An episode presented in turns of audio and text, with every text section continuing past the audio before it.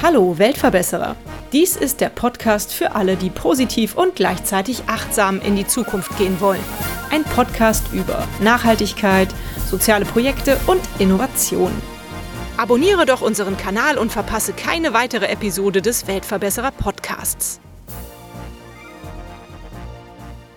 Ihr kennt das vielleicht auch. Man ist für ein oder zwei Nächte in einem Hotel, man packt das kleine Seifenstück aus, um sich die Hände dort zu waschen und braucht es natürlich nicht auf. Oftmals bleibt es am Waschbeckenrand liegen. Viele Hotels sind heutzutage bereits so vorbildlich, Nachfüllspender für flüssige Seifen zu verwenden. Und gleichzeitig gibt es für die Fälle, die ich eben erwähnt habe, das Projekt Rebubble. Rebubble verarbeitet in einer Aachener Behindertenwerkstatt Hotelseifenreste zu neuen Hartseifenstücken und vertreibt diese im regionalen Einzelhandel. Der Recyclingprozess ist dabei speziell auf Menschen mit Behinderung zugeschnitten und erlaubt ihnen, jeden Arbeitsschritt mit den eigenen Händen durchzuführen. Ich begrüße heute Jelena und Maximilian bei mir im Podcast. Maximilian, ich darf dich Max nennen, ne? Super, hervorragend. Das ist sehr schön, einfacher über die Lippen zu bringen. Ich freue mich, dass ihr hier seid und ihr könnt mir bestimmt ein bisschen was über euer Projekt erzählen. Wir wurden 2015 als eines der ersten Projekte von Enactus Aachen ausgegründet aus dem Innovation Resort von tatsächlich zwei Chemikern auch. Mhm. Aber es wird bei uns auch nur Gründungsmythos genannt, weil keiner mehr so genau weiß, was da jetzt eigentlich passiert ist, wie es dazu kam. Und wir sammeln halt Hotelseifenreste und recyceln die zusammen mit Menschen mit Behinderung in der Lebenshilfe Aachen. Mhm. Und was konntet ihr da bisher schon erreichen? Wie viele Seifen habt ihr schon gesammelt? Wie viele Seifen wir genau gesammelt haben, da müsste ich gerade auch nochmal überlegen. Was ich sagen kann, ist, wir haben jetzt tatsächlich, also wir produzieren aktiv seit Dezember letzten Jahres, sind wir zertifiziert und dürfen jetzt auch produzieren und haben jetzt schon knapp 1000 Stück Seife produziert und auch schon fast verkauft. Also das ist so die, die Menge, die, die wir bis jetzt produziert haben je nachdem, also aktuell bekommen wir, wir kooperieren mit dem Excelsior Hotel Ernst aus Köln mhm. und die haben tatsächlich so 32,5 Kilogramm, wow. die sie uns alle sechs Wochen zuschicken können. Ah, okay. Und genau, die Seife wird dann von uns recycelt. Mhm. Ist ja schön, dass ihr mit einem Kölner Hotel kooperiert, aber gibt es in Aachen keine Hotels mehr, die die äh, harten Seifen verwenden? Da kommen wir direkt auch schon zu einem gewissen wunden Punkt. Und zwar, wie Elena gerade gesagt hat, das Projekt gibt es schon sehr, sehr lange. Da können wir sicherlich auch später noch mehr drauf einsteigen. Das Ding ist, um die Seife recyceln zu können, müssen wir sie zertifizieren. Das ist ein sehr, sehr langwieriger und aufwendiger Prozess. Und um die Seife zertifizieren zu können, müssen wir alle Rohstoffe können, die Herkunft der Rohstoffe kennen und eben auch äh, eine Bestätigung von dem Seifenhersteller haben, dass seine Seife in Einklang mit der EU-Kosmetikverordnung hergestellt worden ist. Wow.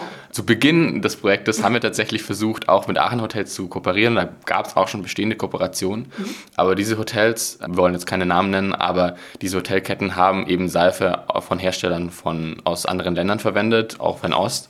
Da war es uns einfach nicht möglich, an die Daten zu bekommen. Die Bestätigung, dass die Seifen so zertifiziert sind, wie sie sein müssen, damit wir sie wieder recyceln können und die Bestätigung, dass alle Rohstoffe eben den Kriterien genügen. Und dementsprechend ähm, haben wir jetzt hier einen deutschen Seifenhersteller gefunden. Von diesem Seifen, deutschen Seifenhersteller verwendet das Excelsior Hotel die Seife und äh, diese Seife wird jetzt von uns eben recycelt. Mhm. Das hört sich ja unglaublich kompliziert an. Ist das denn gerechtfertigt, dieses Zertifizierungsverfahren, oder ist das eher ein bisschen übertrieben? Wie schätzt ihr das ein? Ich würde sagen, es ist Fluch und Segen zugleich. Also mhm. man kennt das ja, viele Leute regen sich halt über die deutsche Bürokratie auf, aber wenn man halt mal überlegt, wie viele Zusatzstoffe es gibt, wie viele Sachen für eine Seife benötigt werden, ist es natürlich gut nachzuforschen, okay, wo kommt das her, was ist da drin, ist es okay für die Haut und dann auch im Recyclingprozess nochmal nachzuschauen, dass wir da nichts Komisches hinzufügen oder so und dass die Seife auch weiter zu verwenden ist, mhm. was wir ja jetzt tatsächlich nachgewiesen haben und rechtlich ja, beweisen können, die diesem genügen können, das ist natürlich super für uns dann. Äh, definitiv. Wie muss ich mir das vorstellen? Also ich stelle mir das relativ einfach vor, dass man die vielleicht einfach wieder zusammenkochen kann, die Seife, oder zusammenschmelzen kann. Ich habe eben auch schon erwähnt, ihr arbeitet da mit einer Behindertenwerkstatt in Aachen zusammen. Das muss ja dann aber für diese Menschen vor Ort da auch zu bewerkstelligen sein, die Seifen zu recyceln. Erzähl doch mal ein bisschen, wie das abläuft.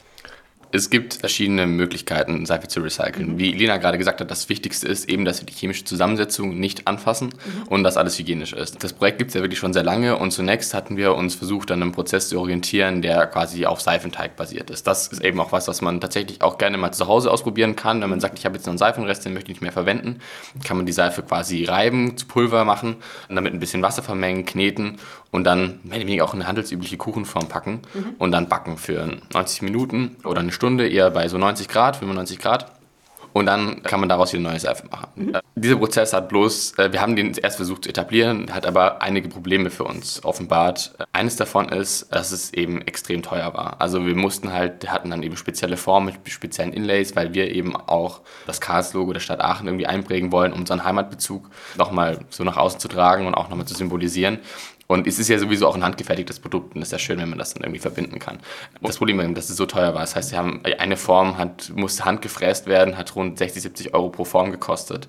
Dann war es extrem aufwendig, natürlich die Seife da händisch reinzukneten. Hat auch teilweise hatten die Menschen mit Behinderung da Schwierigkeiten mit einfach diese Kraft kontinuierlich aufzubringen, hatten wir einfach in der Konsistenz Probleme und auch die Oberflächengüte ist bei weitem nicht so gut wie das, was wir jetzt erzielen können. Okay. Und in der Corona-Pandemie hatten wir dann gerade eben einen Seifenhersteller gefunden, der gesagt hat, ja, ich würde gerne euch die Daten zur Verfügung stellen. Mhm.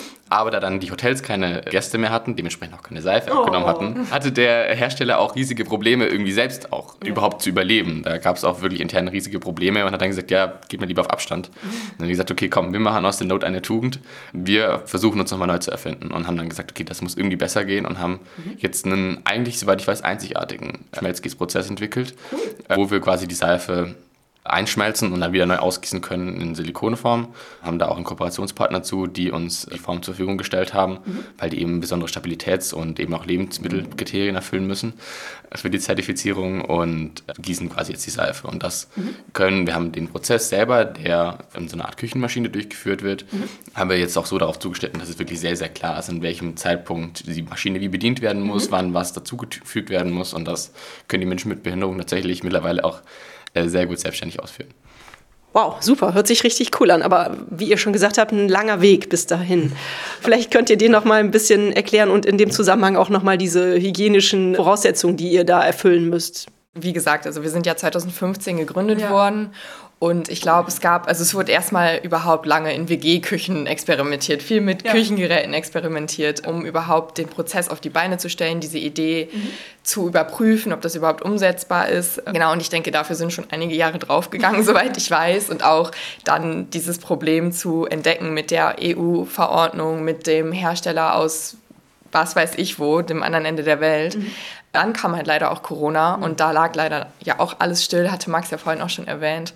Es ist ja dann schwierig geworden für uns, was die Richtlinien angeht. Wir müssen halt boah, wir haben uns vorhin schon eine Liste geschrieben, wir müssen den Raum zertifizieren lassen zum Beispiel. Dann gibt es sowas wie GMP, also Good Manufacturing Practice. Okay.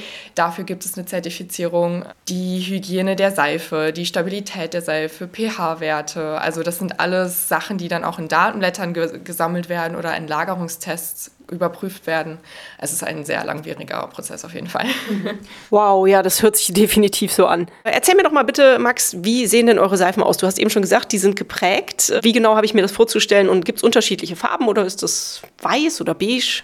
Unsere Reifen sehen erstmal relativ einheitlich aus, mhm. einfach aus dem Grund, weil wir Sorten rein recyceln müssen. Das mhm. ist so der Knackpunkt gewesen, was wir als allererstes verstehen mussten, um eben überhaupt an eine Zertifizierung zu denken. Mhm. Das heißt, es ist immer eine Sorte aus einer Charge aus einem Hotel, die da recycelt wird. Und dementsprechend sehen alle in dem Fall so, also in unserer Spezifikation, das ist auch so ein Fachterm, so ein Datenblatt unserer Seife, was wir eben auch dafür erstellen mussten, steht drin, dass sie wollweiß ist. Dann in Kombination mit unserer Verpackung haben wir eben auch ähm, ich sage immer, vielleicht kann man das an der Stelle mal so ein bisschen anbringen. Wir haben so als Projekt, versuchen wir irgendwie mal so ein so abgerundetes Konzept wie möglich irgendwie zu bieten. Das mhm. heißt, wir versuchen wie in jeder Dimension unseres Projektes immer zu versuchen, irgendwie das so nachhaltig wie möglich zu denken. Weil wir sind jetzt irgendwie eine Art Startup, ein soziales Startup mhm. und haben ja irgendwie die Freiheit, dass wir sagen, okay, wenn wir jetzt was Neues auf die Beine stellen, dann können wir doch versuchen, das von vornherein so gut zu durchdenken, wie wir irgendwie können. Ja. Und das haben wir eben auch versucht, bei der Verpackung durchzuführen. Das Problem ist, eben um es zertifizieren zu können, muss alles Lebensmittel echt sein. Und wir haben es nicht geschafft, ein Recyclingpapier zu finden, das eben diesen Kriterien genügt, wow. dass Lebensmittel echt ist, weil dort eben nicht Sortenwein recycelt wird, oh. weil da eben alles Mögliche zusammenkommen kann und da eben ja. nicht sicher garantiert werden kann, dass es eben die Anforderungen, Lebensmittelanforderungen erfüllt. Mhm. Dementsprechend sind wir auf Frischpapier gegangen, aber auf ein Graspapier. Mhm. Und das hat eben so einen leicht bräunlichen Unterton. Mhm. Das äh, haben wir dann eben bedruckt und unsere Verpackung mit unserem charakteristischen Rebubble Blau dann vorne drauf und noch ein paar Emblemen, die eben zusammenfassen sollen, was äh, unser Projekt so ausmacht. Mhm. Ich habe es ja jetzt schon gesehen, also es sieht sehr schick aus, sehr hochwertig tatsächlich. Also für 6 Euro auf jeden Fall absolut richtig, dass ihr diesen Preis auch nehmt. Ist ja auch wichtig, dass ihr da euer Geld wieder reinbekommt. Wo kann man das denn jetzt kaufen? Du hast gesagt, im Einzelhandel, nur in Aachen? Also wir sind aktuell in sechs Läden erhältlich. Ich kann die jetzt auch gerne aufzählen. Also wir sind bei Margot, beim Domshop Aachen, bei Vaya Karza, Café Juli, das ist so ein Boutique-Café, Mysa, Leben und Wohnen und Wohnraumliebe. Also es sind mhm. halt alles eher so Deko, Geschenkartikelläden, mhm. kleine Läden, lokale ja, Einzelhandelsläden einfach. Und wir planen natürlich, das noch weiter auszuweiten. Wir sind auch noch in der Akquise, also Genau, aber das ist so der Start, da sind wir auch alle schon sehr stolz drauf. Also, ja. also ich finde, da ihr ja von unserem Hotel hier in Köln die Seife bezieht, solltet ihr hier auch einen kleinen Einzelhandel ansprechen. Ja. Vielleicht so Tante Olgas, äh, irgendwie so ein Unverpacktladen oder sowas. Mhm. Das wäre es doch vielleicht. Arbeitet ihr da eventuell auch zusammen mit zum Beispiel Second Light? Das ist ein weiteres Projekt von Inectus in Aachen, die ja auch vor Ort, glaube ich, nur verkaufen im Einzelhandel in Aachen. Habt ihr da irgendwie so eine Kooperation oder gar nicht?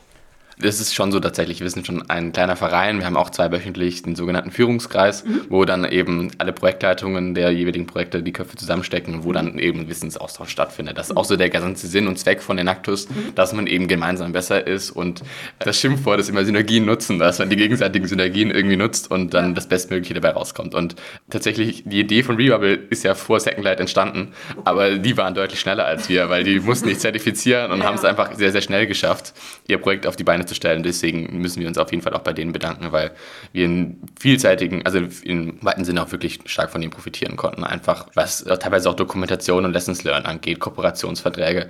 Da gab es einfach so ein paar Fehler, die man einfach macht am Anfang. Mhm. Und da konnten wir einfach dann, dann direkt, einfach direkt wirklich auf von Second Light dann äh, profitieren, weil deren Konzept ein Stück weit auch sehr ähnlich ist zu unserem. Mhm. Und da war es dann wirklich für uns sehr hilfreich, dann mit denen im direkten Austausch zu stehen und dann ja, daraus lernen zu können.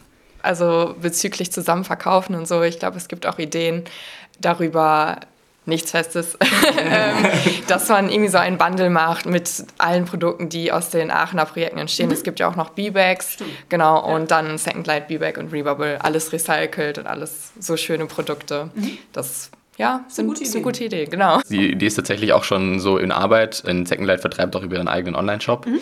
Wir haben uns ja erstmal dagegen entschlossen, in Online-Shops zu vertreiben, aber das wäre die einzige Ausnahme, die wir machen wollen würden. Das heißt, wenn man uns online erwerben will, dann endet man erstmal über den Second Light Online-Shop im Bundle mit einer Second Light. Wenn sich da was tut, auf jeden Fall. Auch was äh, jetzt, wo man uns kaufen kann, äh, immer auf unsere Website schauen oder mhm. auf unserem Instagram. Lena, sage ich immer, ist unsere Social Media Queen. Die macht das ganz wundervoll und da gibt es auch jetzt in den Story Highlights, kann man auch immer nachschauen, wo wir aktuell erhältlich sind. Was mich interessiert, ihr seid ja auch beide noch Studenten. Hängt das auch ein bisschen mit eurem Studium zusammen? Zum Beispiel, dass ihr dieses Verfahren jetzt entwickelt habt, Seifen zu produzieren? Habt ihr das irgendwie äh, mit Erfahrungen aus dem Studium realisieren können? Also ich studiere Chemie tatsächlich. Ja, und ich dachte, ja, genau, ich dachte am Anfang, als ich zum Projekt gekommen bin, auch so, ach ja, cool. Aber dafür war ich leider zu spät im Projekt. Also da stand das halt auch alles mhm. schon. Da, da war jetzt nichts, was man irgendwie groß in der Rezeptur ändern musste. Okay. Ja, ich studiere tatsächlich Elektrotechnik mit Fachrichtung technische Informatik. Also ich bin ganz nah an der kosmetischen Sache dran. nee, aber tatsächlich, ich habe jetzt nichts aus dem Studium anwenden können, mhm. aber ich hatte das Glück, dass ich vor dem Studium einige Praktika machen durfte. Mhm. Auch so in, in der Industrierichtung Maschinenbau und in ganz verschiedenen Unternehmen mhm. und war auch früher schon als Kind ich immer so ein bisschen im Modellbau interessiert und habe viel gebastelt. Super. Und ich glaube, die Erfahrung, die ich da sammeln konnte, hat mir doch sehr geholfen, jetzt auch bei der Entwicklung dieses neuen Produktionsprozesses. Einfach, weil man da schon vieles mal gesehen hat, äh, viele Werkzeuge schon mal gehört hat mhm. und auch schon mal mit rumgespielt hat. Und dann konnten wir so im Kollektiv, gerade auch dann durch Experimente in der WG-Küche während Corona, haben wir es dann irgendwie geschafft, diesen Produktionsprozess zu entwickeln. Mhm. Super. Nun hattest du mir eben verraten, Max, ihr habt so ein paar Zahlen mitgebracht. Ich habe ja in der Einleitung von Flüssigseife gesprochen und ich bin jetzt immer davon ausgegangen, Hotels, die Flüssigseife in so Nachfüllspendern verwenden, die sind da relativ nachhaltig unterwegs. Liege ich da falsch?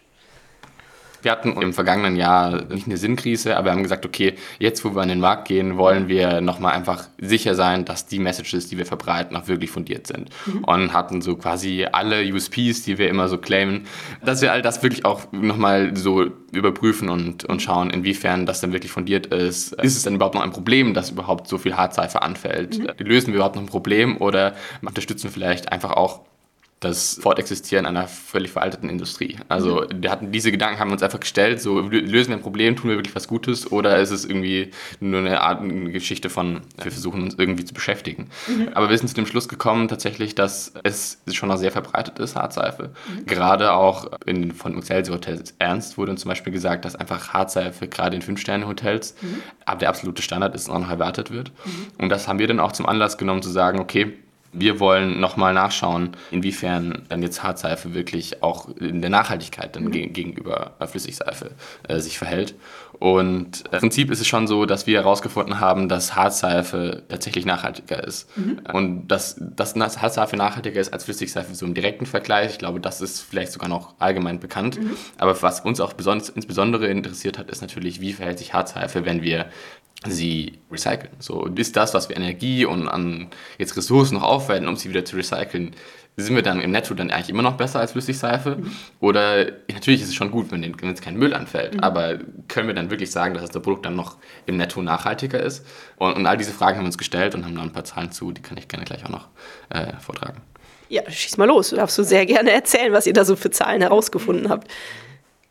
Genau, also im Prinzip hatten wir da so fünf Szenarien aufgestellt. Mhm. Ich lese die mal kurz vor. Ich könnte vielleicht einmal kurz versuchen zu erwähnen, was denn da alles so ähm, eingeflossen ist. Mhm. Unter anderem zum Beispiel als erstes Mal quasi die Verpackung, die Energie, die dann quasi für das Produzieren der Seife verwendet wurde. Wir haben das alles quasi immer umgerechnet in CO2-Äquivalente. Mhm. Dann auch die Dosierungsmenge, wie viel man den CW-Waschvorgang verwendet von dem mhm. Produkt. Mhm. Was natürlich erstmal sehr signifikant ist, dass wir, wenn wir Hartseife verwenden, sehr, sehr, sehr, sehr viel weniger verwenden als also automatisch, einfach weil mhm. von diesem Block nicht so viel weggeht, mhm. äh, wie wenn man jetzt auf so einen Spender drückt, wo man auch gerne, wenn, man, wenn wir ehrlich sind, zwei, dreimal drauf drückt, ne, damit es auch schön sich gut anfühlt und wunderschön schäumt. Und hatten wir so fünf Szenarien betrachtet. Das erste Szenario ist äh, Verwendung von Flüssigseife ohne Refillment, also ohne Wiederbefüllung, dann einmal mit Wiederbefüllung dann einmal die Verwendung von Seifenschaum mit Wiederbefüllung, dann die Verwendung von Hartseife mhm. und dann einmal die Verwendung von Hartseife mit Recycling. Und wenn wir jetzt dann wieder von vorne anfangen, also wenn wir jetzt quasi, es wird quasi immer weniger, mhm. als erstes Mal die Verwendung von Flüssigseife ohne Wiederbefüllung, da sind wir so bei einem Faktor von 0,7 mhm. Kilogramm CO2-Äquivalent. Wenn man dann mit Füllment macht, fällt einfach ein Großteil der Verpackung weg, dann sind wir schon noch, nur noch bei 0,61, mhm. also 0,7, 0,61. Dann bei Seifenschaum sind wir nur noch bei 0,55. Und wenn wir dann Richtung Hartseife gehen, macht es aber gleich einen richtigen Sprung. Dann sind wir schon bei 0,15. Ach, krass. Und äh, wir können das dann nochmal minimal reduzieren, wenn wir die Seife recyceln. Dann sind wir bei 0,11, genau. Cool. Mensch, das ist auf jeden Fall ein Unterschied äh, zu den 0,71. Ich finde es total klasse, dass ihr das so mit den Zahlen validiert habt und äh, euch da so viele Gedanken drum gemacht habt. Also das spricht für die Qualität eurer Arbeit und eures Produkts. Ihr habt ja schon erwähnt, mit wem ihr so zusammenarbeitet. Einmal das Hotel hier in Köln, einmal äh, die Lebenshilfe ist es, glaube ich, in Aachen, ne, mit der ihr zusammenarbeitet. Habt ihr noch andere Partner und wie läuft so die Zusammenarbeit mit den Partnern ab? Eigentlich könnte das Hotel ja auch die Seifen bei sich verkaufen, fällt mir gerade so auf. Also wir haben noch weitere Partner, wie ich hatte das vorhin schon mal angesprochen, eine Form, äh, mhm. die stellen eigentlich auch so Formen für Konditoren her, die dann quasi Schokolade daran machen. Mhm. Die haben uns äh, extra Formen gebaut, mit denen wir eben unsere Seife herstellen können. Und dann haben wir noch... Den Quellenhof haben wir, also aus Aachen, ist auch ein relativ etabliertes Hotel. Ja, das Hotel aus Aachen. Also die, die von euch auch Seife. Es ist okay. in der Diskussion. Okay. Es hakt da noch an Kleinigkeiten. Also was man muss dazu sagen, warum sind wir da gerade so am Schwimmen? Mhm. Es ist tatsächlich so, dass auch sich Partner hin und wieder einfach mal äh, verändern, Alles gerade gut. auch jetzt durch den anderen Prozess mhm. und durch andere Bedürfnisse ja. hat der eine oder andere Partner wieder rausgefallen. Mhm. Das Excelsior Hotel ist natürlich auch ein Partner, äh, in dem Sinne, von dem wir jetzt die Seife bekommen. Und das Institut für Textiltechnik hatte uns auch mal eine Zeit lang unterstützt, als wir versucht hatten, die Form selber herzustellen. Mhm. Als meine Form dazu bereit erklärt hat, uns dabei uns zu unterstützen, hatten wir die Hilfe, Hilfe, gerne angenommen, weil das tatsächlich auch die Form, die wir wollten herzustellen, war sehr, sehr komplex und hätte uns noch deutlich länger Zeit in Anspruch genommen, als wir jetzt im Endeffekt hatten. Mhm. Oder unser Ziel, unser großes Ziel, muss man dazu sagen, war immer, wir hatten so letzten Sommer das Projekt gewissermaßen ein bisschen neu aufgestellt, mhm. ein bisschen neu ausgerichtet, auch so von der Arbeitsweise her. Und da war das große Ziel, wir haben gesagt, okay, wir wollen es einfach schaffen, unsere Seife muss auf dem Weihnachtsmarkt sein. Wir wollen irgendwie ja. diese Seife auf dem Weihnachtsmarkt verkaufen. Und da hatten wir gesagt, okay, das Ziel wollen wir erreichen, das ja. ist die oberste Priorität. Und da hatten wir dann auch gesagt, okay, dann macht es einfach mehr Sinn, wenn wir da mit den Profis zusammenarbeiten. Mhm. Und die hatten da wirklich einen fantastischen Job gemacht. Mhm. Aber ganz im Ernst, also ich denke, dass es ja im Grunde genommen ein gutes Bild auf so ein Hotel wirft, wenn man da dann zum Beispiel an der Rezeption so eine kleine Auslage hätte und dann da die Seife mit einer kleinen Erklärtafel verkaufen würde. Das würde auf das Hotel auf jeden Fall ein gutes Licht werfen, würde ich mal so sagen. Das müsst ihr denen vielleicht nochmal ja, ich anbieten. Ich kann natürlich auch ein bisschen was dazu sagen, denn wir haben auch äh, natürlich einen einen oder anderen Podcast von dir auch gehört ja. und da kam auch hin und wieder die Frage auf, so was ist euer größtes Problem aktuell? Ja. ja. Ähm, unser größtes Problem aktuell ist tatsächlich, dass wir nicht genug tatsächlich Seifenrohstoffe haben. Also unser Prozess ah, okay. gibt tatsächlich noch deutlich mehr her. Wir laufen mhm. gerade sehr, auf sehr, sehr nicht auf sehr, sehr mageren Level, aber wir können auch ein Vielfaches von denen, an dem produzieren, was wir gerade schon produzieren. Ah, okay. Also der Prozess gibt das her, aber wir haben tatsächlich gerade nicht die Rohstoffe, weil eben alle Rohstoffe, wir müssen jeden einzelnen Seifentyp natürlich erstmal Sorten recyceln. Und das ist natürlich ein sehr, sehr langwieriger Prozess. Und mhm. da wir aktuell nur diesen einen Seifentyp von, zertifiziert haben, haben wir da ein gewisses Bottleneck, könnte man so sagen. Okay, verstehe. Und äh, wir sind gerade fleißig in der Suche nach anderen potenziellen Partnern, gerade was jetzt Seifenlieferung angeht. Und tatsächlich wurden wir auch wirklich überflutet mit Anfragen in letzter ah, Zeit. Okay. Haben jetzt quasi mehr als genug Auswahl, sind da gerade im Evaluieren. Und einer dieser potenziellen neuen Partner, der hat das tatsächlich auch explizit gewünscht, dass sie das dann in ihren Hotelshops anbieten können. Super. Ja, eine Hand wäscht die andere, würde ich mal sagen. Wie läuft denn eure Kooperation mit den Menschen mit Behinderung, mit, mit, der, mit der Lebenshilfe in Aachen? Seid ihr dann auch vor Ort und, und guckt euch das ab und zu mal an, wie die Produktion da so läuft? Oder?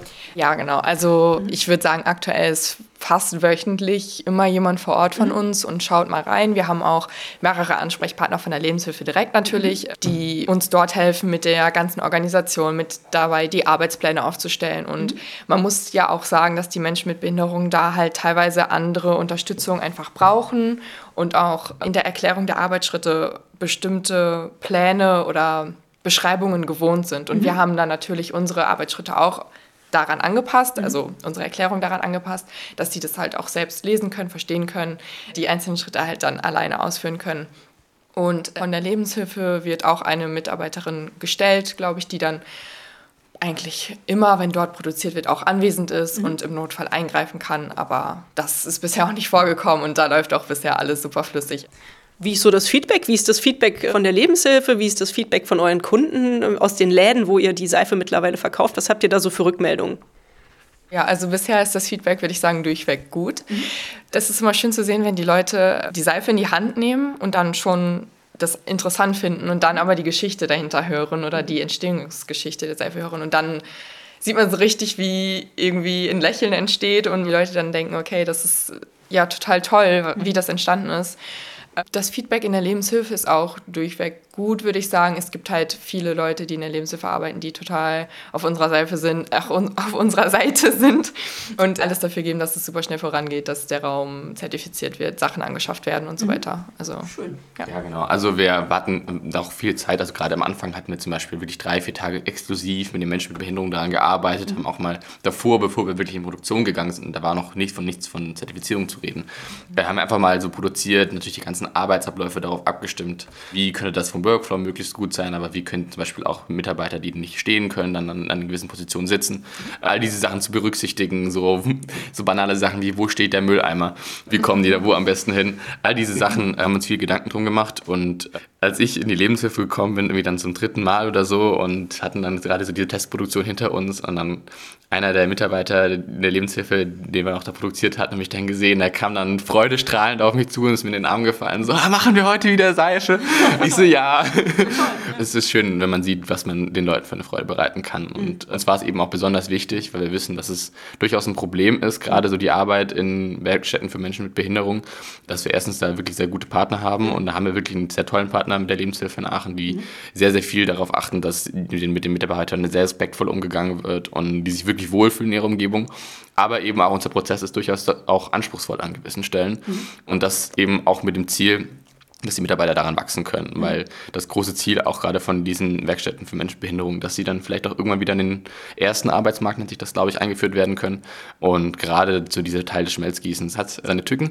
Und aber die beherrschen das teilweise schon echt gut und äh, genau, die hoffen auch, dass sie daran wachsen können. Und ja, es ist auch eine weitere Frage, äh, die dann auch wieder immer wieder kam. Dann kamen Leute rein und es muss dazu sagen, es gibt ja, die Lebenshilfe ist wirklich ein sehr großes Unternehmen. Ich mhm. will keine falschen Zahlen nennen, aber die sind weit nördlich von 400 Mitarbeitenden allein an diesem Standort in Aachen. Okay. Und jeder dieser Gruppen hat ja, also es nennt sich Gruppen quasi, die dann verschiedene Sachen produzieren. Und eine dieser Arbeitsgruppen wurde dann immer wieder gefragt, ja, äh, Max, haben wir denn bald eine Seifengruppe? Und ich so, ja, hoffentlich, wir arbeiten dran.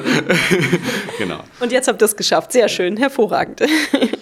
Du hast jetzt schon gesagt, Max, es ist im Moment so ein Bottleneck, dass ihr die Seifen praktisch kriegen müsst, also die Seifenreste. Jetzt habt ihr wahrscheinlich ja ein bisschen großflächiger die Hotels angefragt nach Seifenresten und habt Feedback bekommen, dass ihr auch irgendwo Seifenreste noch mehr kriegt. Was ist denn so euer Ziel? Denkt ihr, dass irgendwann diese Idee sich auch ausbreiten wird, dass auch an anderen Standorten in Deutschland eventuell diese Seife produziert werden kann?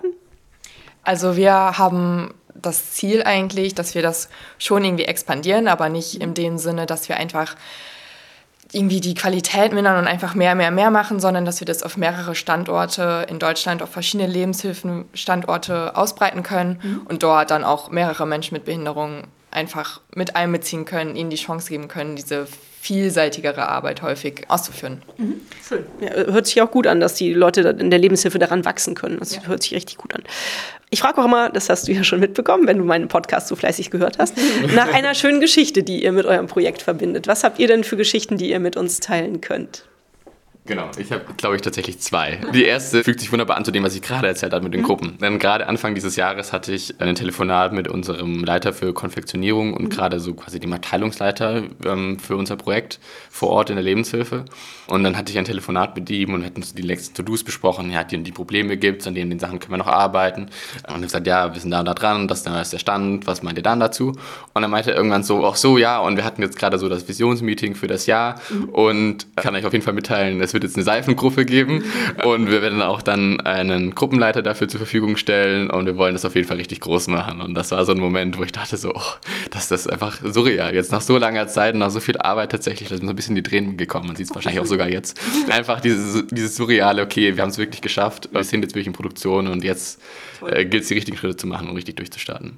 Schön, ja ich würde sagen, ich habe gar nicht so einen speziellen Moment. Für mich ist das eher die Sache gewesen. Also ich bin kurz vor Corona äh, zu Rebubble gekommen. Mhm. Und dann sind wir halt direkt auf Online-Meetings umgestiegen und es war alles halt sehr triss, es war sehr schleppend. Und mhm. dann kam halt dieses, was Max vorhin erwähnt hat, dass wir unbedingt auf den Weihnachtsmarkt wollten. Und dann war man da vor Ort, hat die Leute gesehen und hat gesehen, wie viel mehr wir verkauft haben entgegen unserer Erwartungen. Und das war einfach dieser Moment, wo ich dachte, ja, sehr gut, wir haben die letzten Jahre nicht umsonst weitergearbeitet. Also es hat sich gelohnt auf jeden Fall.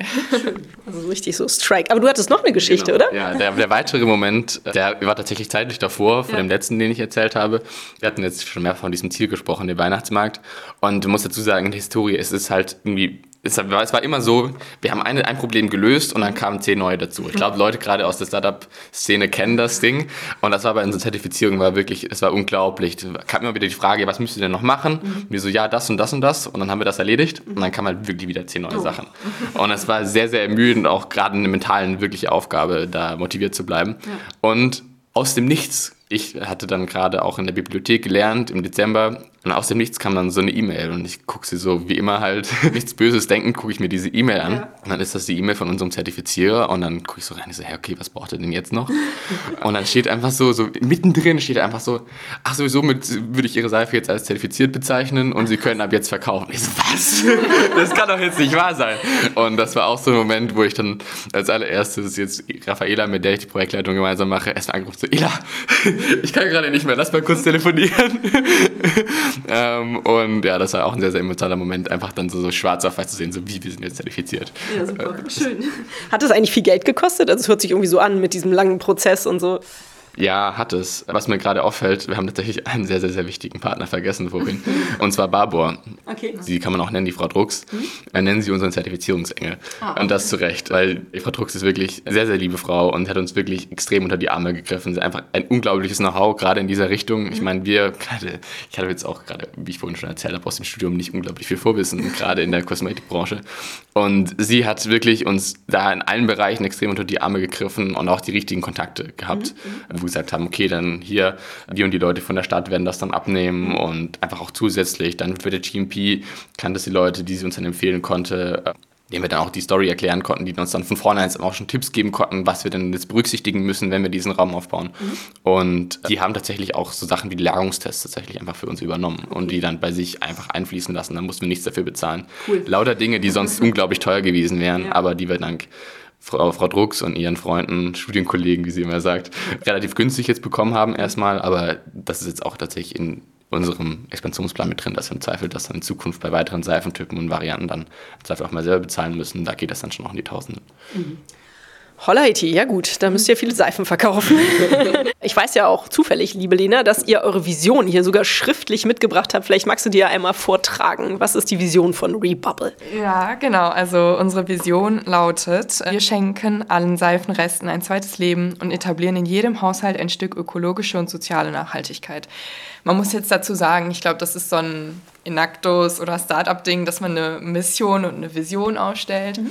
Es klingt jetzt natürlich sehr trocken, aber im Prinzip ist es schon wahr. Also mhm. wir wollen es natürlich auf jeden Fall noch weiter ausbreiten. Darüber haben wir auch vorhin schon gesprochen und hoffen auch weiterhin ein gesellschaftliches Bewusstsein einfach auch für Menschen mit Behinderungen, für ökologische Aspekte, für soziale Aspekte zu schaffen mhm. und zu verbreiten. Ja, genau. Also wir wollen es halt irgendwie schaffen, dass jedes Stück, das wo es uns irgendwie möglich ist, alleine von der Herkunft her das zu zertifizieren und das zu recyceln, dass wir jedem diese Seifenstücke ein zweites Leben schenken können. Mhm. Und dabei haben wir natürlich auch so immer so einen gewissen Zielkonflikt, weil es ist wahrscheinlich auch theoretisch möglich, einen Prozess zu machen bei uns, der gewissermaßen sehr hoch automatisiert wäre, mhm. wo wir dann einfach in unseren Impact in dem Sinne maximieren könnten, dass wir einfach mehr Seifen recyceln könnten und wahrscheinlich auch mehr davon verkaufen könnten an gewisse Personen, weil mhm. sie dann gewissermaßen auch günstiger werden würde.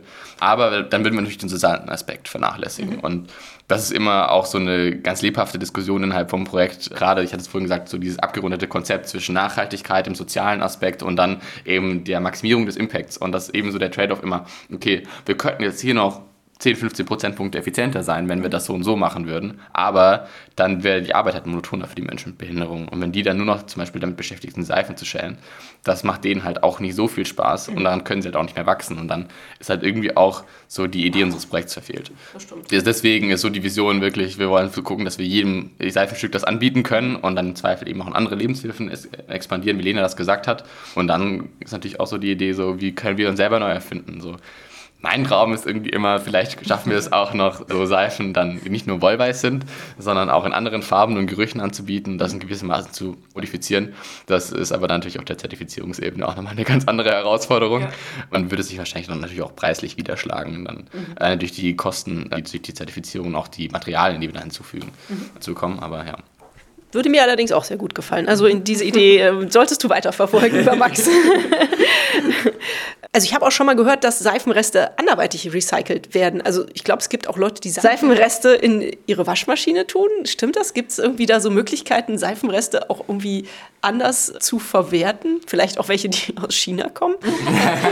Also ich habe tatsächlich davon gehört, aber ich kann da jetzt nicht so super viel zu sagen. Ich könnte mir vorstellen, dass es funktioniert. Mhm aus chemischer Sicht ist da natürlich schon ein Unterschied. Ne? Das ja, ja. ist, also kann man halt einfach so sagen. Ich habe es aber noch nie ausprobiert, keine Ahnung. Also mhm. wenn es klappt, dann wäre es ja auch eine gute Möglichkeit auf jeden Fall. Mhm. Ich bin persönlich bin ein bisschen skeptisch, wie ja. gut das dann wirklich funktioniert, ja. aber im Prinzip würde ich sagen, ist das Ergebnis dann die Kennzahl dafür, wie gut das Ganze funktioniert. Ja. Da kann ich auch eine ganz lustige Anekdote noch dazu erzählen. Und zwar waren dann so, unsere ersten Produktionsexemplare waren fertig mhm. und dann hieß es irgendwann so aus der Lebenshilfe, ja, wir haben jetzt auch dem Chef mal eingegeben zum Ausprobieren. Und ich so, okay. So mal nervös, wie die ankommt. Und dann hieß es, ja, der Chef hat jetzt zum Duschen verwendet. und dann gesagt, dann haben wir so, okay, ähm, eigentlich ist es eine Handseife, aber es gibt dann doch immer wieder ganz viele verschiedene Möglichkeiten, wie Leute das Ganze einsetzen und war auf jeden Fall ein Schmunzler für uns. aber spricht ja nichts dagegen, es als äh, Duschseife zu verwenden, oder? Ich meine, was ist an den Händen anders Ja. Bis, der Rest des Körpers ein bisschen empfindlicher vielleicht, aber. Zertifiziert ist es jetzt eh. Richtig, genau. Ich denke nicht, dass man jetzt grob irgendwie sich schadet, ob jetzt dann die Reinigungswirkung jetzt genauso auf Haare abgestimmt ist, gerade was so pH-Werte. Hast du auch noch in die Haare gemacht, okay. Ähm, das ist dann wiederum die Frage, aber ich glaube, er hat es überlebt auf jeden Fall. Also Max, du bist auf jeden Fall der Traum eines jeden Podcast-Gestalters, weil du so viele tolle Geschichten erzählen kannst. Also echt alle Achtung. Die kann ich nur weiterempfehlen. Meine nächste Frage die ich hier immer so in meinem Fragenkatalog habe, heißt eigentlich, macht euch diese Aufgabe glücklich. Ich meine, ihr verwendet ja unglaublich viel Zeit. Das ist ja ein ehrenamtliches Engagement auf das Projekt Rebubble. Das muss ja eigentlich irgendwo für euch auch einen Sinn haben, das zu tun. Und es muss euch ja irgendwo äh, irgendwie auch was zurückgeben. Was könnt ihr mir dazu erzählen? Und vielleicht könnt ihr damit ja auch andere Leute motivieren, sich auch zu engagieren. Mir macht das super viel Spaß mhm. und es ist natürlich, man verwendet sehr viel Zeit dafür und man muss sich halt auch immer bewusst sein, ob man diese Zeit gerade übrig hat. Aber das ist auch etwas, was bei uns auch offen kommuniziert wird. Also das Studium geht eigentlich vor und danach kommt halt das Projekt. Es ist halt immer schön zu sehen, wie die Leute reagieren, wie das Endprodukt ist oder das Ergebnis ist. Und ich habe auch einfach tatsächlich wirklich viel gelernt. Ich glaube, das sagen auch immer alle Leute, die in Startups oder in Projekten sind. Aber ich bin halt einfach von Chemie, zum Beispiel aus meinem Studium, was halt auch sehr theoretisch ist, in viel Marketing und Social Media reingerutscht und habe mhm. da auch viele neue Erfahrungen und Kenntnisse gesammelt. Also es macht auf jeden Fall Spaß, sich da den Horizont zu erweitern irgendwie. Ja.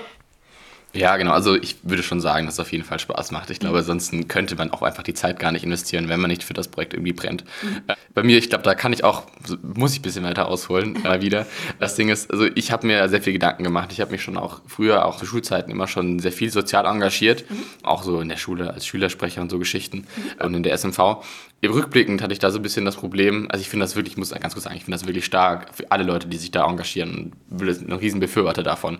Ich habe aber für mich persönlich festgestellt, mhm. dass ich irgendwie möchte, dass mein Engagement irgendwie nachhaltig, langfristig auch Gutes tut. Und die traurige Geschichte an meiner Heimatschule ist irgendwie so gefühlt, dass wir hatten in unserem Jahrgang hatten wir ein super Team an richtig motivierten Leuten, haben da wirklich eine richtig tolle SMV mit über 100 Mitgliedern aufgebaut, die richtig tolle Sachen äh, geschafft hat, auch mit UNICEF-Kooperationen und so. Also wirklich cool. coole Sachen. Mhm. Aber zwei Jahre später war nichts mehr davon da, weil einfach so die Nachfolge an Schülerinnen und Schülern, die einfach Lust hatten, das weiter zu verfolgen, nicht da war. Und da war ich dann sehr, sehr traurig und das hatte mich auch so ein Stück weit dazu geführt, dass ich gesagt habe, okay, lohnt es sich dann überhaupt noch irgendwie ehrenamtlich sozial zu engagieren, weil wenn das im Endeffekt nur, solange ich da wirklich aktiv was mache, was bringt der, wofür mache ich es dann? Richtig, ja. Und dann hatte ich eben von den Nactus gehört und auch jetzt von Rebubble und habe ich gedacht, okay, wenn ich es jetzt schaffe, mit meinem Arbeitsaufwand wirklich ein Projekt, ein kleines Unternehmen aufzubauen, dann auch wenn ich vielleicht jemals dann doch nicht mehr dabei sein kann, weil Lebensumstände schlagen einem immer wieder ein Schnippchen so, dann ist es auf jeden Fall bei einem Unternehmen so oder beim sozialen Startup ist es ja dann so, dass hoffentlich, wenn die Idee erfolgreich so auch aufgebaut wird und das Ganze funktioniert, dass man dann auch im Zweifel selbst Leute bezahlen kann. Und dann ist das im Prinzip ja auch eine Art Motivation, die, die Arbeit und die, die Mühe, die wir da reingesteckt haben, dann weiter fortzuführen. Mhm. Und das motiviert mich auch immer wieder noch, dass ich sage, okay, das, was ich tue, egal wo es hingeht, es wird nicht umsonst gewesen sein, weil selbst wenn ich, jetzt weiß ich, dass ich, habe ich aktuell das Gefühl, dass ich irgendwie was helfen kann, was aufbauen kann, aber auch in der Zukunft wird es hoffentlich all das, was wir jetzt hier an Arbeit leisten als Team, wird irgendwie dann Gutes tun und weiter Leuten helfen. Mhm. Ja, das denke ich, dass das ein schönes Gefühl ist, auf jeden Fall. Nächste Frage ist, denkt ihr denn, dass Rebubble und dass ihr damit ja irgendwie auch Weltverbesserer ist und ihr Weltverbesserer seid? Wie steht ihr dazu? Also ich glaube schon. Wir sind jetzt nicht in der Lage, die Welt komplett zu verändern. Mhm. Aber als Projekt die Welt im Kleinen vielleicht ein bisschen besser zu machen, mhm. auch einfach es zu schaffen, dass Leute über bestimmte Dinge nachdenken oder bestimmte Dinge bewusst werden. Und ich glaube, das zählt auch schon zur Verbesserung hinzu. Also Definitiv. Sehe ich auch so. Genau, also persönlich würde ich sagen, dass ich da immer sehr skeptisch bin, okay. war sehr selbstkritisch und sowas nie von mir behaupten würde. Und das überlasse ich dann gerne meinen Mitmenschen, das über solche Urteile über mich zu fällen. Aber jetzt als Projekt würde ich schon sagen, dass wir einfach, wie Lena das eigentlich schon gesagt hat, so die Welt im Kleinen ein Stückchen besser machen, mhm. so ein kleines Stück Nachhaltigkeit, dass sich dann jeder zu Hause irgendwie ins Bad legen kann. Das sind natürlich nur sehr kleine Sachen, aber muss irgendwie auch realistisch sein. Klar, irgendwie, man kann jetzt nicht die Welt von heute auf morgen groß viel besser machen. Ähm, und äh, wir versuchen einfach so als kleines Projekt, als studentische Initiative dann die kleinen richtigen Impulse zu setzen. Ja. Und ich denke, für das, was in unserem Rahmen, unseren Möglichkeiten liegt, machen wir eigentlich einen ganz ordentlichen Job. Absolut, finde ich auch. Das ist der richtige Weg. Was kann man denn tun, wenn man von eurem Projekt total begeistert ist und euch helfen möchte? Also ich kann mir vorstellen, man kann nach Aachen fahren und eure Seife kaufen. Wenn das 49-Euro-Ticket endlich draußen ist, dann mache ich das auch mal wieder. Aber was kann man vielleicht noch tun, um euch zu helfen? Gibt es noch andere Möglichkeiten? Ja, also wir hatten uns tatsächlich auch ein bisschen Gedanken dazu mhm. gemacht. Äh, natürlich, äh, als allererstes sticht natürlich erstmal so dieser monetäre Gedanke heraus. Mhm. Wobei man muss dazu sagen, wenn man unsere Seife kauft, unterstützt man uns natürlich auch damit, weil ja, wir natürlich da auch gewisse Margen berücksichtigt haben mhm. und auch versuchen, das dann so gut wie möglich an die Menschen mit Behinderung weiterzugeben. Mhm. Was wir uns aber dann da gedacht haben, ist das Beste, was man eigentlich erstmal für uns tun kann, ist so unsere Nachricht, unsere Message weiterzutragen. So erstens so dieser Konflikt zwischen Hart- und Flüssigseife, dass man sich da einfach selbst nochmal hinterfragt, vielleicht auch selbst überlegt, einfach mal wieder Hartseife auszuprobieren mhm. und sich damit auseinandersetzt mit der Thematik und eben auch, auch mit Inklusion sich auseinandersetzt. Also das ist wirklich auch gerade, wie ich hatte es vorhin angesprochen, das ist auf jeden Fall ein Spannungsfeld, die Werkstätten für Menschen mit Behinderungen und auch die Arbeit dort und auch Menschen mit Behinderung selber, wie, wie wir diesen in die Gesellschaft integrieren können. Und genau, wie wir sie bestmöglich einfach äh, als, als Teil aufnehmen und überhaupt auch nicht sich überhaupt die Gedanken auch zu verlieren. Was sind das sind jetzt andere Menschen, inwiefern sind sie, äh, haben sie irgendwie Nachteile oder Schwierigkeiten, einfach positiv auszugehen und einfach auch mit Weltoffenheit und Offenheit gegenüber allen möglichen Menschen von allen möglichen Herkünften und mit allen möglichen Hintergründen. So, das ist so das, was wir versuchen, irgendwie so als Message, irgendwie auch diese Awareness einfach weiterzutragen und das versuchen wir eben auch über unsere Social Media Kanäle im bestmöglichen Rahmen. Und ich glaube, wenn man so unsere Nachrichten weiterprägt, ist das sehr gut. Äh, natürlich, wenn man spenden möchte, ist es auch immer möglich. Zum Beispiel, aktuell sind wir noch Teil von den Nactus, wir sind noch nicht ausgegründet. Dann könnte man Nactus Aachen spenden. Oder wenn man uns in Kontakt treten möchte und einfach nochmal individuell sagt, okay, ich habe jetzt das und das und ich könnte euch vielleicht da und da unterstützen, einfach gerne über unser Kontaktformular die M's in, äh, über Instagram uns anschreiben und das wird auf jeden Fall gelesen und mhm. weitergeleitet. Super. Also auf jeden Fall euren Social Media Kanälen folgen. Lena, hier unsere Social Media Masterin. So sag vielleicht nochmal ganz kurz, wo man euch da findet. Wir haben eine Website, das ist einfach www.rebubble.de. Dann auf Instagram haben wir einen Account, auf LinkedIn sind wir und auf Facebook sind wir auch. Gut, also eigentlich äh, unübersehbar, ja, muss genau, man so sagen. Ich muss dazu sagen, also äh, Instagram ist, glaube ich, so die Mutter von allem. Ja. Alles klar. Und meine nächste Frage an euch wäre die, nach der besseren Welt. Also im Grunde genommen hast du ja eben schon ganz viel aufgezählt, als du die Menschen gebeten hast, wie sie euch helfen können, nämlich einfach eure Message weiterzutragen. Aber was würdet ihr euch denn wünschen, wenn ihr jetzt Wünsche frei hättet, damit die Welt ein Stück besser wird? Ja, also ich hätte tatsächlich, Max hat mir so ein bisschen das Wort aus dem Mund geklaut. ich hätte es nämlich auch genauso angesprochen. Ja. Aber natürlich, ich glaube, es ist ganz gut, wenn jeder einfach ein bisschen auf seinen Konsum achtet, mhm. auf seinen Fleischkonsum natürlich auch unter anderem, mhm. nachhaltige Varianten vielleicht zu nutzen, weniger Plastik. Aber man muss sich doch kein Bein ausreißen. Also ich glaube, wenn jeder ein bisschen was macht, dann kann man da schon ganz viel erreichen. Mhm. Ja, ich denke auch. Ich denke, das ist auch so ein bisschen so ein ongoing Theme hier in diesem Podcast, mhm. dass man immer wieder so sagt. Also ich finde, es ist sehr, sehr schwierig, wenn jetzt Einzelpersonen kompletten Verzicht üben. Es ist mhm. natürlich schon sehr bewundernswert, aber im Großen und Ganzen bringt es nicht so viel. Und ich denke, das Allerwichtigste ist irgendwie, dass wir gerade diese, diese Message, dass es Probleme gibt und dass wir die akzeptieren und jeder für sich schaut, wie kann ich da bestmöglich daran arbeiten, was kann ich tun. Mhm. Und sich in jeder Dimension des Lebens irgendwie hinterfragt. So wie wir versucht haben, uns im Projekt zu hinterfragen. Mhm. So, das habe ich jetzt noch gar nicht erzählt zum Beispiel, aber wir versuchen gerade jetzt äh, ein Mehrwegsystem für die Auslieferung in die Einzelläden zu etablieren, wo wir eben dann keine Kartons mehr verwenden müssen, sondern eben ein Mehrwegsystem verwenden können, um eben Verpackungsmaterialien so einzusparen. Also, dass man sich einfach so in jeder Dimension hinterfragt, brauche ich das jetzt wirklich oder mhm. nicht? habe ich das jetzt schon irgendwo im Kleiderschrank oder auch nicht? Äh, oder brauche ich dieses Produkt jetzt wirklich? Brauche ich wirklich jedes Jahr ein neues Handy? Oder eigentlich reicht es doch alle sechs? Ja. oder so Dinge, dass man sich dahinter fragt, weil technisch gesehen sind die Dinge eigentlich noch ganz gut. Da bin ich relativ sicher. Ja. Ich glaube, wenn, dann, wenn wir uns alle in allen Dimensionen hinterfragen, von Ernährung bis quasi zum Handy oder zum, zum, zur Freizeit, zu den Sachen, die wir machen, zu reisen und uns dann überlegen, brauchen wir das wirklich? Tut mir das wirklich gut? Gibt es mir das, das Glück in dem Sinne, nach dem ich strebe? Oder kann ich mir das nicht, nicht irgendwie auch anderweitig holen. Ähm, dann sind wir auf einem ganz guten Weg und dann können wir gemeinsam, glaube ich, sehr viel schaffen. Mhm. Ja, das äh, waren doch wahre und sehr schöne Worte. Vielen Dank. Wie sieht es denn bei euch persönlich aus? Schafft ihr das so, äh, euren Alltag so nachhaltig wie möglich zu gestalten? Ja, doch, ich glaube schon. Also ich lebe in Aachen auf jeden Fall vegetarisch und ja, sogar mit einem Hang zu vegan mittlerweile. Es schleicht sich immer weiter ein irgendwie. Super, ja. ja. Und was Plastikkonsum und so angeht, natürlich, man achtet da immer drauf, ja. aber es ist halt auch immer ein bisschen schwierig man versucht dann halt auf Wochenmärkten und so einzukaufen, Mehrwegbeutel zu verwenden. Ja, und ich benutze natürlich nur Bus und Bahn, das ist auch finanzielle Gründe und auch einfach in der Stadt braucht man das auch meiner Meinung nach meistens nicht, ein Auto, deswegen ja. Das ist ganz gut, ja.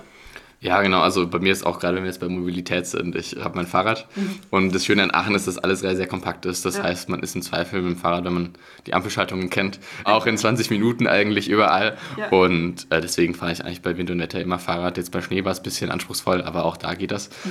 Und gerade ja beim Einkaufen versuche ich zum Beispiel so gut wie möglich immer meine eigenen Tüten mitzunehmen, mhm. vorne rein oder eben nicht die verpackten Äpfel zu nehmen, sondern die, äh, die eben äh, lose rumliegen und lauter so Geschichten. Also versuche ich auch so gut wie möglich zu berücksichtigen. Ich tue mich schwer damit, mich als Vegetarier zu bezeichnen, einfach nur äh, deshalb, weil ich, wenn ich das sage, dass ich vegetarisch bin, auch wirklich das sein möchte. Ich esse schon hin und wieder Fleisch, aber so äh, zwei Monate einmal. Also es ist wirklich sehr, sehr selten. Und das ist auch der einzige Grund, warum ich mich nicht als solches bezeichne. Wahrscheinlich bin ich vegetarischer als manche Vegetarier, mhm. aber das ist mir auch egal. Also darauf kommt es mir nicht an. Ich finde, es ist genau das, was ich vorhin gesagt habe. Es kommt darauf an, was so im Endeffekt bei rauskommt und was man tut. Und da brauche ich mich nicht mit irgendwelchen Labeln schmücken, die ich nicht 100% erfüllen kann. Ja. Ja, also ich muss sagen, ich habe eigentlich auch bisher immer meinen Fleischkonsum reduziert und möglichst wenig gegessen. Und seit Januar habe ich jetzt eigentlich auch gesagt, so, jetzt bin ich Vegetarier. Aber ich finde es auch nicht ganz einfach, vor allem wenn man eingeladen ist. Also ja. leider wird da häufig noch nicht wirklich auf Vegetarier geachtet. Ja, Manchmal echt schwierig. Man das auch häufig, ne? dass ja. das dann irgendwie nicht ankommt oder ich komme halt aus einem relativ kleinen Dorf. So, da ist es halt auch noch nicht angekommen. Da wird man dann eher schockiert angeguckt, wenn man sagt, man isst kein Fleisch mehr. Das äh, ja, ist dann manchmal schwierig.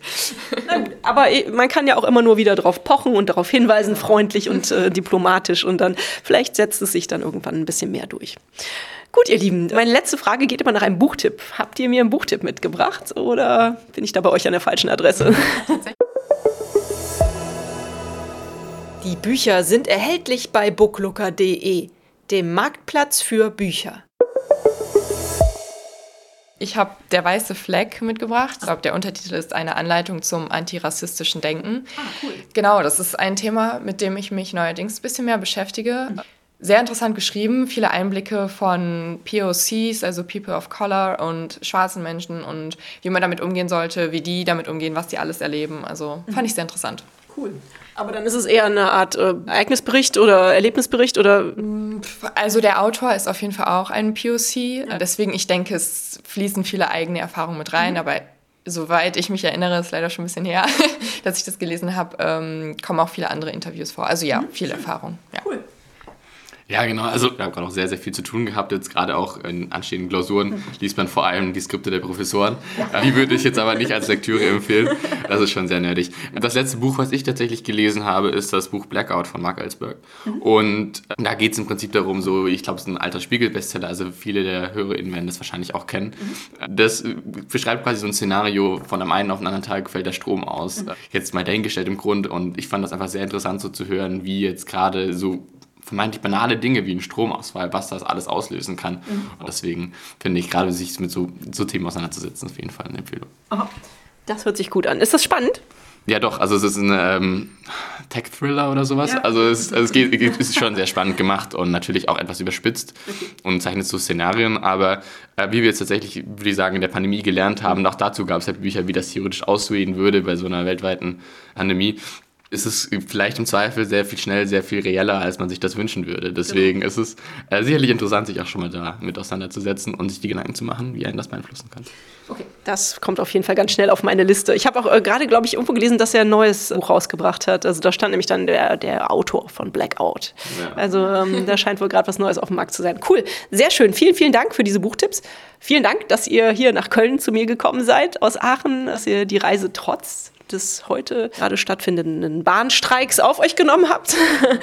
es hat sehr viel Spaß gemacht, mit euch zu reden. Ich wünsche euch weiterhin ganz viel Erfolg für Rebubble und für alle anderen Pläne, die ihr im Leben noch habt. ihr seid ja noch am Anfang mit euren Dingen, die ihr da so umsetzen möchtet. Es hört sich auf jeden Fall ganz toll an und ich bin begeistert von Rebubble. Vielen, vielen Dank. Ja, vielen Dank, dass wir jetzt hier immer Podcast Luft stuppern durften. So war ähm, auch im wörtlichen Sinne. Und genau, vielen Dank, dass du uns die Möglichkeit gegeben hast, ein bisschen was über unser Herzensprojekt zu erzählen. Sehr gerne. Genau, danke für die Einladung. Es hat sehr viel Spaß gemacht. Alles klar, wir hören uns. Tschüss. Und euch vielen Dank fürs Zuhören. Wie immer findet ihr natürlich alle Informationen und Links zu diesem Projekt in den Show Notes. Hat es euch gefallen? Fühlt ihr euch inspiriert, bewegt? Habt ihr Verbesserungsvorschläge für mich? Dann schreibt mir gerne. Auch die E-Mail-Adresse findet ihr in den Show Notes. Abonniert doch den Weltverbesserer Podcast, dann verpasst ihr keine Episode mehr. Teilt, liked und kommentiert diese Folge des Weltverbesserer Podcasts. Ich würde mich sehr freuen. Vielen Dank dafür und bis bald. Eure Bild.